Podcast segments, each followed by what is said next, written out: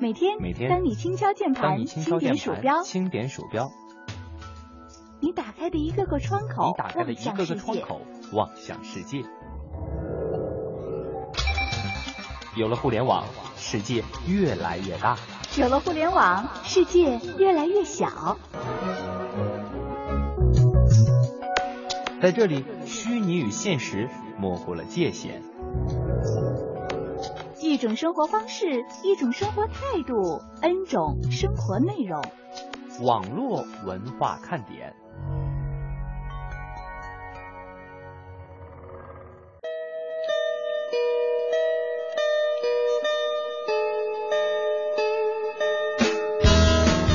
网络文化看点今日微语录。扬州九零后小伙小吴想预定最新的 iPhone 六 S，他和朋友小黄啊都决定卖肾来筹钱。到了医院，小吴才知道当天是拿不到钱的，又觉得卖肾不划算，后悔了。但是小黄还是坚持要卖，小吴只好报警，希望警察帮忙来劝服小黄。这卖肾不再是传闻了，年轻人，一部手机能比命还重要吗？日前，三个男子到苏州园区某银行开了八个账户，霸占了两个窗口，每次存十块钱，一直持续了三天。排队的市民是怨声载道，银行苦劝也没有效果。三天，他们存了四百五十多笔，并且说呢好玩，就喜欢存钱的感觉。最终，银行报警，三人被拘留。我特别想问这三位，就一句话哈：一顿饭分四百五十次给你吃，你啥感觉？有网友在微博曝光中国电信发出的关于套餐内流量单月不清零实施方案的通知，称十月一日起，中国电信所有手机上网按流量计费的月套餐用户，如果当月的套餐流量没有用完，可以转至下个月继续使用。此外呢，这项服务是默认开通的，用户不需要自行申请。如果这是真的，那可真是业界良心呐！谁最高兴？蒙蒂给我编的，我呀。在嘉兴南湖分局建设派出所，身份证照片由你自己来自拍，连拍四张之后呢，可以挑出你最满意的，不满意还可以重拍。拍前呢，还会有工作人员给你简易化妆。这种服务人家起了个名儿叫“满意拍”，你支持推广吗？身份证丑哭，这回真的不用怕了。但是网友也说了啊，以前呢还能借口说，哎呀，这是别人的拍照技术不好，给我拍的这么丑。现在呢？只能证明自己是真丑呀！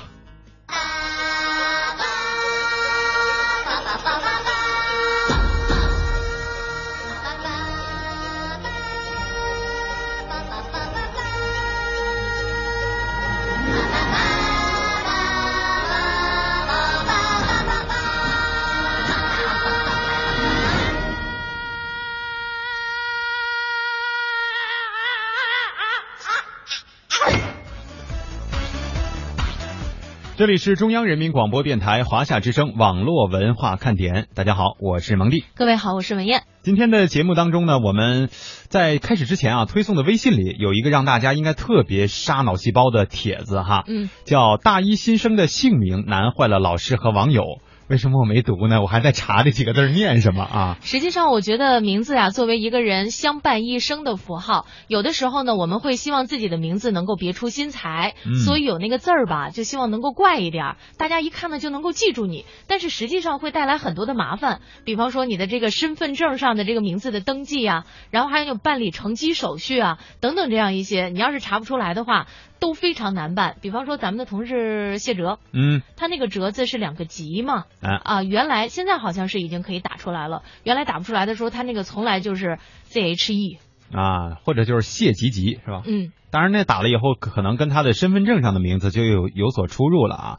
今天呢，我们在发的这个帖子当中啊，实际上最后的一部分呢是有很多生僻字的这个读音的。呃，我刚才看了，大概看了一下哈，我们说的大一新生的这个姓名，实际上在底下都能查到字音，应该叫演西思谢啊。嗯，这是一个真人的名字，而并非是个艺名或者是网名。我在想这人一辈子得多写多少笔画啊？可我就特别为他愁的就是小学，我记得那会儿我们大广播里都会有这个算术比赛，嗯对吧？就是老师说拿到这个试卷以后哈，尽快先看题，然后呢再写，就是一说开始，然后再开始写名字，这样你就后边几个数一下就都写出来了。我觉得这孩子就算是把这，比如说二十道题所有的答案都算出来了，写名字他也败了呀。不知道这个爸妈到底是真心的爱孩子呢，还是这么着坑孩子呢？呃，总是希望凸显一点自己的个性，但是实际上带来的麻烦呢，我觉得现在我都已经替他可以想见了。嗯。嗯，在我们今天的节目当中呢，我们将会抽取在星期一的网络文化看点节目当中，呃，国信灵通提出的那两个问题。我这两天啊，看很多的朋友说没有听到，或者是说那个问题没有记清楚。这就不怪我们了，是吧？嗯，你可以再听一下重播啊。关键是来不来得及，就看你们自己了啊。我们今天在十五点三十五分的时候，请大家把这两道问题的答案集中的发送过来，我们依然会挑答的对的前五位点心朋友们送出我们的奖品。嗯，另外呢，跟大家说一声，刚才蒙蒂跟我啊，已经把我们上一波的奖品全快递出去了。对，估计明后两天。大家应该就能收到了，走的是最快的那家快递公司。哎，包括那个摆摊儿那那大哥哈，嗯，就是摆摊儿卖什么的，反正什么都卖的那大哥啊。幸摆摊儿卖幸福，卖寂寞吧，我记得，反正还改过是吧？还卖过那什么是吧？各种各样吧是吧？反正知道是他就行了啊。另外呢，这个我们今天的微录当中啊，也有一条消息引发了大家的这个关注。可是安娜说，我想说那三个人是神经病吧？就是我们说的第二条哈，关于这个三个男子在苏州，呃，分四百五十多次啊，每次十块钱来存钱的事情，这事儿说起来，如果按照这个金融手续的规则来讲，它是没有问题的，对吧？但是呢，这就涉及到了一个道德的问题。您霸占了两个窗口，那么如果这是一家小银行，它只有两个窗口，其他人还过不过日子了呢？这让我想到了另外的一件事儿。有一次，一个朋友去银行呢存两万块钱，人说你这个存两万块钱啊，你得拿那个身份证。嗯。他说我这是给单位存的。我说那不行，不管你怎么存的，反正你得拿身份证。嗯。后来说那这样吧，您给我存两万块钱，你找给我一毛。嗨，就差这一毛钱就可以了，是吧？啊。哦，就是两万以上必须要用这个身份证明的是吧？含两万。哦，原来哎，那不错呀，然后自己往里补一毛，再存一次也可以哈，这属于急中生智，对吧？但是我们说的这个确实是不太道德的，所以我才问了那么一句：如果一顿饭让你分四百五十次吃，你们仨愿意吗？对吧？这得看吃什么，如果要是吃那个叫吃米饭。一粒儿一粒儿吃，那不是那一歌手吗？靠减肥就是用这种方法。对呀，这所以让你吃四百五十颗米饭，你基本上能吃饱，但是你不觉得烦吗？那其他人实际上在这个事件当中也是这样的感受。所以我们希望我们的点心们别一时贪图好玩而去尝试哈，嗯，有可能会造成别人的反感，同时还有可能会涉及到这个法律的问题啊。实际上咱们的点心啊，目前来看怪胎不多，对吧？对对，所以说的就是今天我们要聊的就是怪的这个事儿啊。今天我们的互动话题呢特别简单，嗯。问一问大家，你们觉得你们在自己身边人也好，亲戚朋友也好，同事也好，等等啊，所有人都都包括，在他们看来，你有哪一点或者哪几点是属于比较怪的？怪在哪儿了，对吧？可以通过两种互动方式来跟我们进行互动，别光顾着搜那个奖品的答案，也记得我们的互动话题，您的那一点点怪怪在哪儿了呢？啊，一到下午就犯困，你说这可怎么办呢？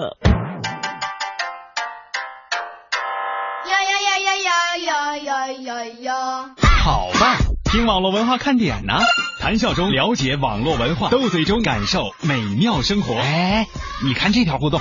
如果你想在我们的节目中让其他人听到你的恶搞娱乐精神和销魂无敌回复，快快写下你的答案，并艾特腾讯微博有认证的华夏之声中横岗网络文化看点哟。欢迎小伙伴们添加公众微信，我们一起来调侃。华夏之声网络文化看点，看我，看我。有人说，真的能在节目里听到我的互动吗？当然，关注微信，坐等回复。哦哈哟。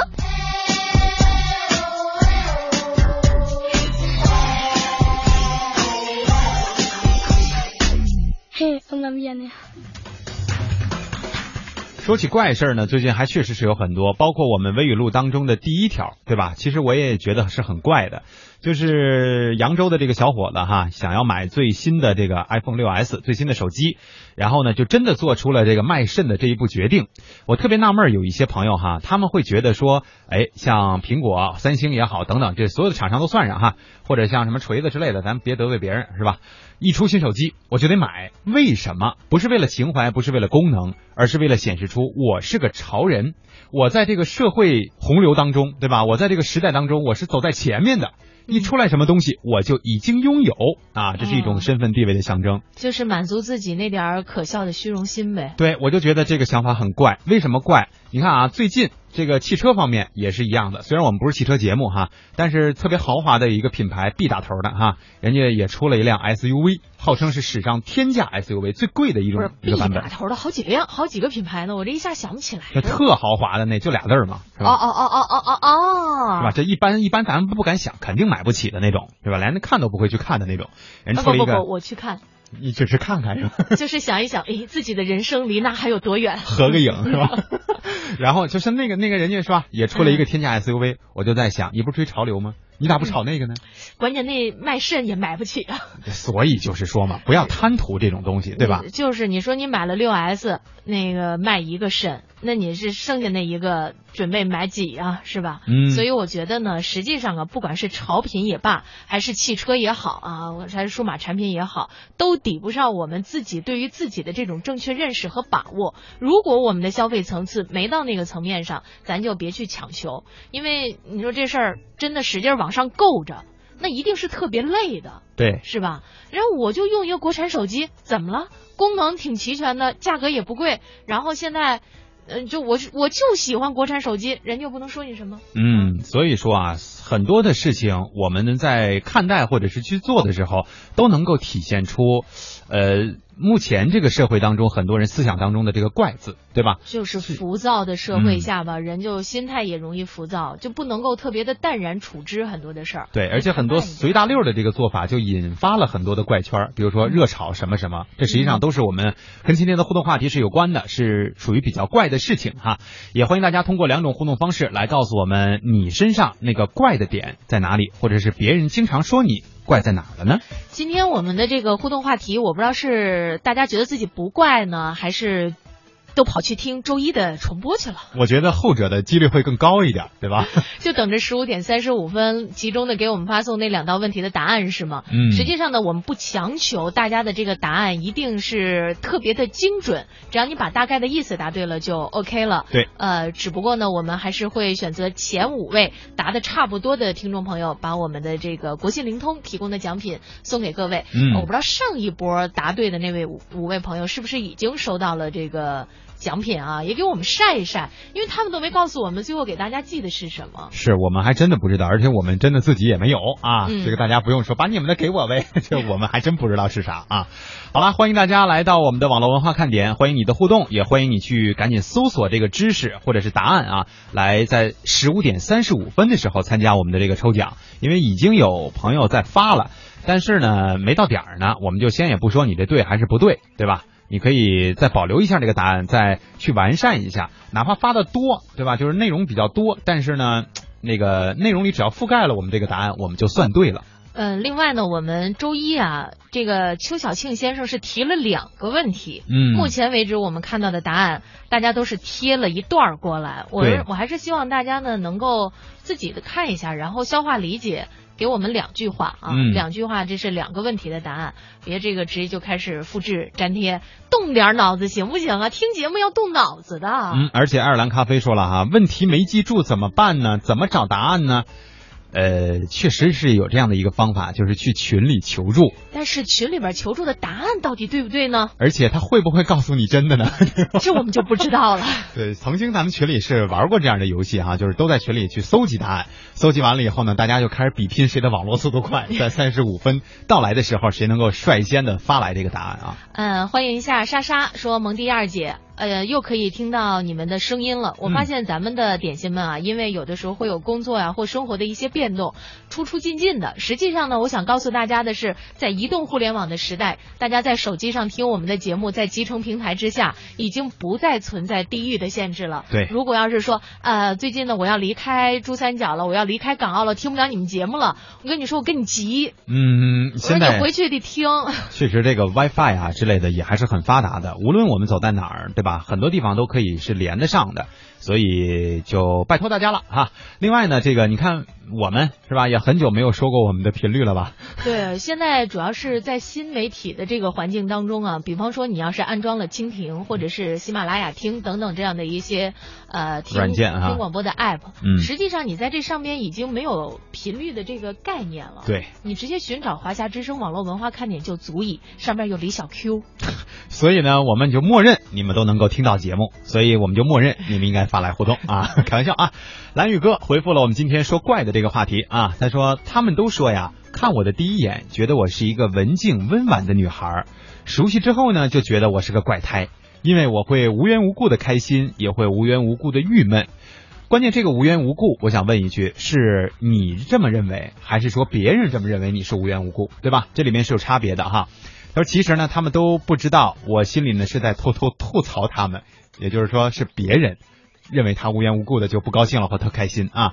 而郁闷呢，是因为偶尔找不到乐趣，我总是会沉浸在自己的小世界里，外界窥不到啊。嗯，有的时候保护性比较强对情绪的这个变化呢，的确也许让旁边的人有一点点摸不到头脑啊。但是我觉得偶尔为之就 OK 了，千万不要老是这样，要不然的话，人家实在是把握不住你这波峰波谷到底应该怎么样的。嗯，毛小雪说，今儿中午啊，家里来电话说爸爸的病情加重了，刚从家里边出来，上了几天班，现在想请假有点难。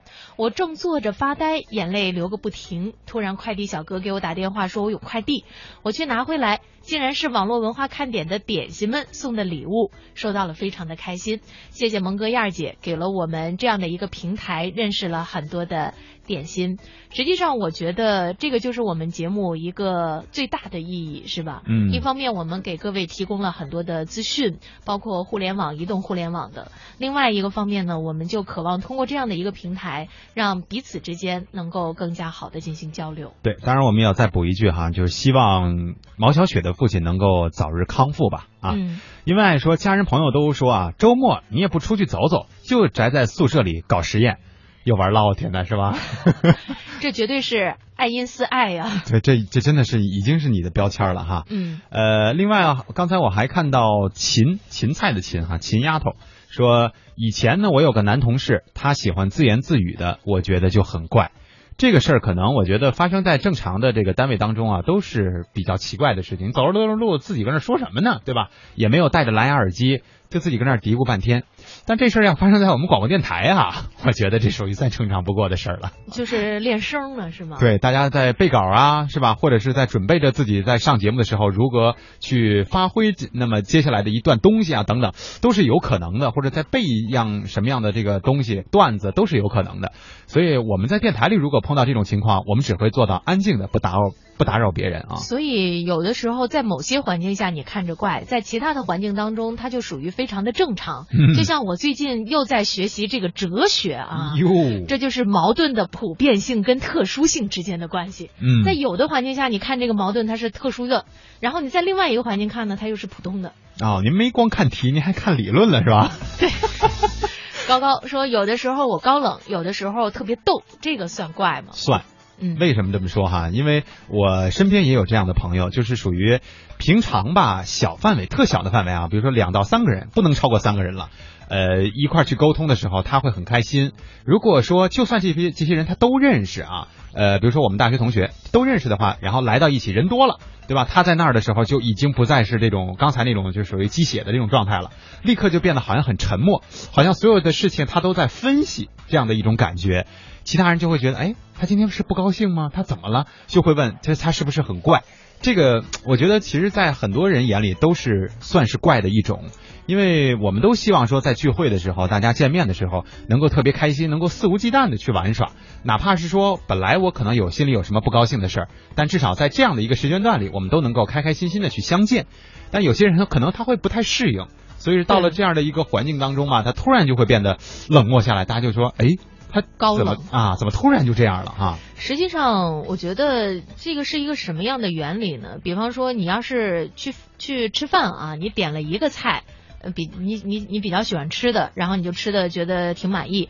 但是我不知道大家有没有这样的心理：你面对一桌子菜的时候，嗯，反而不知道从哪下筷子，而且呢，你可能心理上直觉直接的感觉就是我饱了。我 我我觉得可能面对很多人的时候，呃，我或多或少的有这样的一种心理，我不知道这么多人我到底应该跟谁聊天儿。嗯呃，可能在这个环境比较大的情况下，我们也倾向于把自己的这个本色掩藏一下。对。啊，露出一点点不太容易接近的样子，起码可以保护自己。先看看形势是吧？但是我稍稍微小反驳一点点哈。嗯。刚才您说的那个关于吃的那个事儿。不知道哪儿下筷子，这可能只能发生在我们身上，对吧？我们这帮点心那，估计就是强啊，管他哪个呢？我觉得大家能吃的开心也挺好的。可是安娜说：“我只在乎你们的声音，不抢奖品，只爱节目。”谢谢。呃，另外呢，他还说了，有一位朋友哈，这是郭德纲他弟弟嘛，说郭德小叔是吧？说你很怪，老是不爱说话，不喜欢沟通交流。就有的一些朋友，我觉得可能会。内向一点，嗯，后半句也挺也挺重要的。他说：“再这样，我就不喜欢你了。”这是跟你啥关系啊？是吧？这得给我们说说啊。呃，今天我中午在做节目的时候啊，在旁边听了两位编辑老师，资深中央台资深编辑啊，他们两个在聊天儿，嗯，就说到了这个他们的那个别的中心的。人有几个怪的哈，比方说怎么样怎么怎么样，他们呢是跟血型发生了关联。有啊，比方说 A 型血的人，就说这个血这个血型的人呀特别的谨慎，他什么这个话呢不会跟你讲到实打实，嗯啊，他就是会大概藏着一点掖着一点，把那个话说的有余地。呃，B 型血的人呢说人比较好相处。但是做事儿吧不特别靠谱。